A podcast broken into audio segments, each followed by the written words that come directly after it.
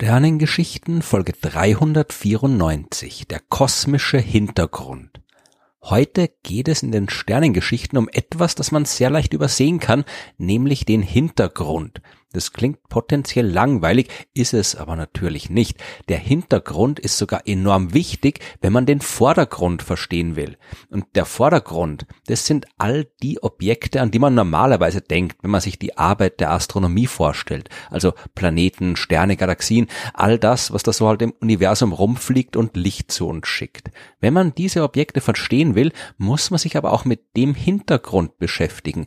Der ist, vereinfacht gesagt, der ganze Rest. Oder, wenn wir es ein bisschen wissenschaftlicher und genauer bezeichnen wollen, es ist das kosmische Hintergrundlicht.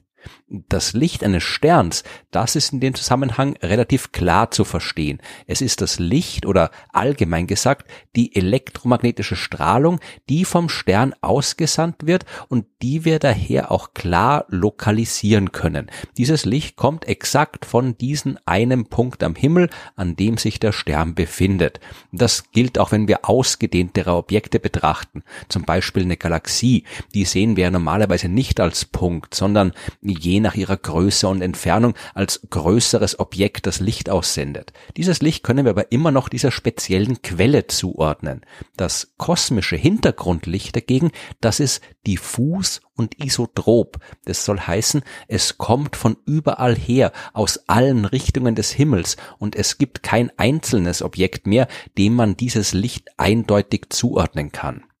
Diese Beschreibung wird manche an das erinnern, was ich schon in Folge 316 erzählt habe, als es um die kosmische Hintergrundstrahlung ging. Und die gehört tatsächlich auch zum kosmischen Hintergrundlicht dazu. Ich fasse nochmal sehr kurz zusammen, um was es sich bei der kosmischen Hintergrundstrahlung handelt und um keine unnötige Verwirrung zu stiften, verwende ich ab jetzt dafür die ausführliche und eigentlich korrekte Bezeichnung, nämlich kosmischer Mikrowellenhintergrund. Vor 13,8 Milliarden Jahren nach dem Urknall war das Universum voll mit jeder Menge Energie in Form von Strahlung. Die hat sich aber nicht ausbreiten können, weil das Universum auch noch voll mit jeder Menge Materie war in Form von Atomkernen und Elektronen, die die Strahlung ständig abgelenkt haben. Erst als der Kosmos kühl genug war, damit sich die Elektronen und Atomkerne zu vollständigen Atomen verbinden konnten, war der Weg frei. Das war circa 400.000 Jahre nach dem Urknall und von dem Moment an hat sich diese Strahlung ausgebreitet. Das Universum ist seitdem expandiert, die Strahlung ist weiter durch die Gegend geflogen, sie hat sich von jedem Punkt des Universums in alle Richtungen ausgebreitet. Was so viel heißt wie, wenn wir heute zum Himmel schauen, sehen wir genau diese Strahlung von jedem Punkt auch zu uns kommen beziehungsweise halt den Teil der Strahlung, der sich weit genug entfernt von uns auf den Weg gemacht hat, um gerade jetzt die Erde zu erreichen. Die Strahlung, die wir da empfangen, das ist Mikrowellenstrahlung, also kurzwellige Radiostrahlung. Könnten unsere Augen Radiostrahlung sehen, würde der ganze Himmel schwach in diesem Licht leuchten. Das können unsere Augen aber nicht und deswegen müssen wir Radioteleskope benutzen, um den Mikrowellenhintergrund zu beobachten.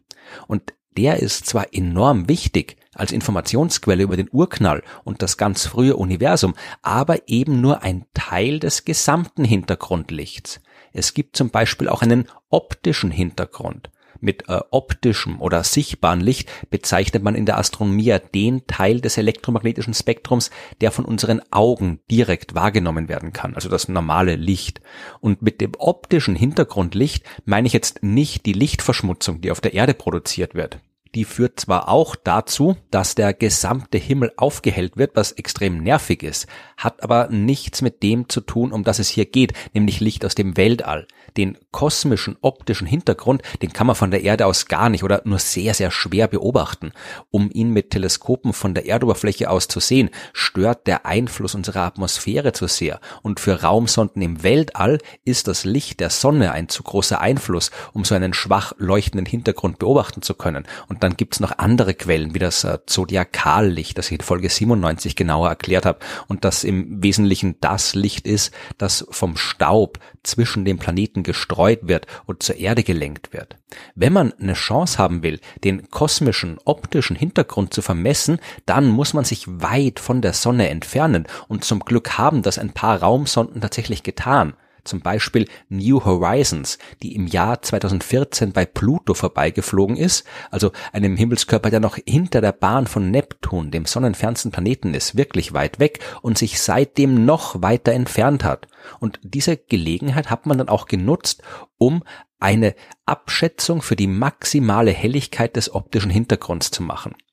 Es lohnt sich jetzt kaum, da irgendwelche konkreten Größenangaben zu liefern. Der optische Hintergrund ist enorm schwach. Aber zumindest hat man festgestellt, dass die Messungen von New Horizons mit denen der alten Pioneer-Sonden übereinstimmt, die sich ja ebenfalls weit von der Sonne entfernt haben, und dass die Messungen von New Horizons klar von denen abweichen, die das Hubble Weltraumteleskop gemacht hat. Das Fazit, wenn man den optischen Hintergrund bestimmen will, muss man sich weit hinaus ans Ende des Sonnensystems begeben. Selbst ein tolles Teleskop wie Hubble ist zu nah an der Sonne, als da was Vernünftiges messen zu können.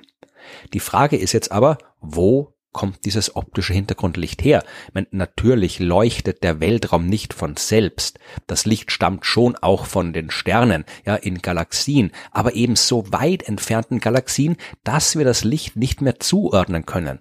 Es ist vielleicht ein bisschen so, wie wenn man in einer dunklen Gegend steht und in großer Ferne zwar keine Stadt sehen kann, aber einen so eine Art diffusen Lichtnebel, der von einer Stadt erzeugt wird und über der Nacht hängt. Die Quelle des Lichts, das sind auch lauter einzelne Straßenlampen, Laternen und so weiter. Aber das verschwimmt alles für uns zu einem ausgedehnten diffusen Licht, das von überall her zu kommen scheint.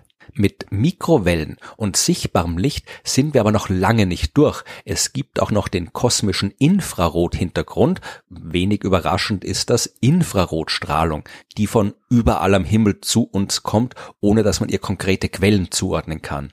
Entdeckt hat man diese Art des Hintergrunds im Jahr 1996 in den Daten des COBE-Satelliten, was nicht verwunderlich ist, denn Infrarotstrahlung gelangt nur sehr, sehr bedingt durch die Atmosphäre der Erde und wenn man da die Chance auf die Beobachtung einer schwachen Hintergrundstrahlung haben will, dann muss man das vom All aus machen. Zuerst hat man sich gedacht, dass es relativ klar ist, wo diese Strahlung herkommt. Wir wissen ja, dass das Universum expandiert. Der Raum zwischen den Galaxien dehnt sich aus, Galaxien entfernen sich von uns und voneinander, und zwar umso schneller, je weiter sie entfernt sind. Und das führt auch dazu, dass die Lichtwellen, die sie aussenden, quasi gestreckt werden. Licht aus einer fernen Galaxie, die sich von uns fortbewegt, erscheint uns langwelliger, also röter. Und bei ausreichend fernen Galaxien kann das Licht eben so weit zu langen Wellenlängen hin verschoben sein, dass wir es gar nicht mehr im normalen Licht, sondern nur noch im Infrarotbereich sehen können, denn Infrarotstrahlung ist ja langwelliger als das normale sichtbare Licht. Die Quelle des kosmischen Hintergrunds im Infraroten sind also weit entfernte Galaxien, deren Licht uns nicht mehr im sichtbaren, sondern im Infrarotbereich erreicht und die wir nicht mehr in einzelne Objekte auflösen können. Das klingt plausibel, aber wie man dann schnell gemerkt hat, reicht diese Erklärung nicht aus, um all das zu erklären, was man auch tatsächlich beobachtet hat. Aber man hat dann auch äh, schnell andere Quellen gefunden, die den Hintergrund verursachen können. Eine große Menge des Sternenlichts, die können wir nämlich sowieso nicht direkt beobachten. Zwischen den Sternen befinden sich Wolken aus Gas und Staub und die verstellen uns den Blick. Aber die Strahlung der Sterne, die kann diesen Staub aufheizen und der gibt diese Energie dann in Form von Infrarotstrahlung wieder ab. Ganz ohne Expansion des Alls und Verschiebung der Wellenlänge können staubreiche Galaxien also ebenfalls überdurchschnittlich viel Infrarotstrahlung produzieren. Und dazu kommen dann noch diverse hochenergetische Prozesse ja, in den Zentren der Galaxien. Da sitzen ja riesige schwarze Löcher, in deren Umgebung ebenfalls sehr viel Strahlung produziert wird und diese Löcher können aber auch von jeder Menge Gas und Staub umgeben sein und das wird ebenfalls aufgeheizt und leuchtet dann auch im infraroten Licht. Ja, also all das sind die Quellen, aus denen sich der kosmische Infrarothintergrund speist, weswegen das Universum eben auch im Infrarotlicht ein klein bisschen leuchtet, egal wohin man schaut. Natürlich gibt es auch noch andere Hintergründe. Es gibt auch noch einen kosmischen Röntgenstrahlenhintergrund. Der wird ebenfalls von fernen schwarzen Löchern in den Zentren von Galaxien produziert. Äh, es gibt auch einen kosmischen Gammastrahlenhintergrund. Wo der genau herkommt, das ist noch nicht völlig klar. Aber es ist sehr, sehr wahrscheinlich, dass auch hier die aktiven Zentren ferner Galaxien eine Rolle spielen. Immerhin kommt die Hintergrundstrahlung ja im Allgemeinen von sehr, sehr weit her. Die war also auch entsprechend lange unterwegs und das Licht ist entsprechend alt oder andersrum gesagt, es wurde von Objekten ausgesandt, die im jungen Universum existiert haben. Und damals war in den Galaxien noch viel mehr Staub als heute. Es gab also auch viel mehr Material, das in die schwarzen Löcher in den Zentren der Galaxien hineinfallen konnte. Und es ist ja genau dieser Prozess des Hineinfallens von Material, der dafür sorgt, dass in der Umgebung der schwarzen Löcher Strahlung produziert wird, weil das Material sich beim Hineinfallen enorm aufheizt und Strahlung freisetzt, bevor es endgültig im Loch verschwindet. Solche aktiven schwarzen Löcher, die leuchten dann oder ihre Umgebung leuchtet im Röntgenlicht, im Gammalicht, im Radiolicht, die leuchten fast überall überall und die leuchten stärker, als es die meisten anderen Himmelskörper können. Und genau deswegen können wir diese Objekte auch noch in so großer Ferne sehen. Und die, die wir nicht mehr direkt sehen können, die tauchen zumindest noch indirekt auf, nämlich indem sie mit ihrem Licht einen Beitrag zur diffusen Hintergrundstrahlung leisten. Und genau darum ist es auch so wichtig, den Hintergrund zu beobachten. Erstmal natürlich, um den Vordergrund besser verstehen zu können. Wenn wir zum Beispiel wissen wollen, wie hell ein Stern wirklich leuchtet, müssen wir von der gemessenen Helligkeit natürlich zuerst mal die Hintergrundhelligkeit abziehen. Viel wichtiger sind aber die kosmologischen Informationen der Hintergrundstrahlung. Wir können die Quellen dieser Strahlung vielleicht nicht direkt sehen, aber weil wir wissen, dass die Strahlung da ist, wissen wir auch, dass irgendwas sie produzieren muss. Und wir können entsprechende Modelle entwickeln, ja, über die Verteilung von Objekten im Universum und so weiter und diese Modelle dann mit den Beobachtungen des Hintergrunds vergleichen.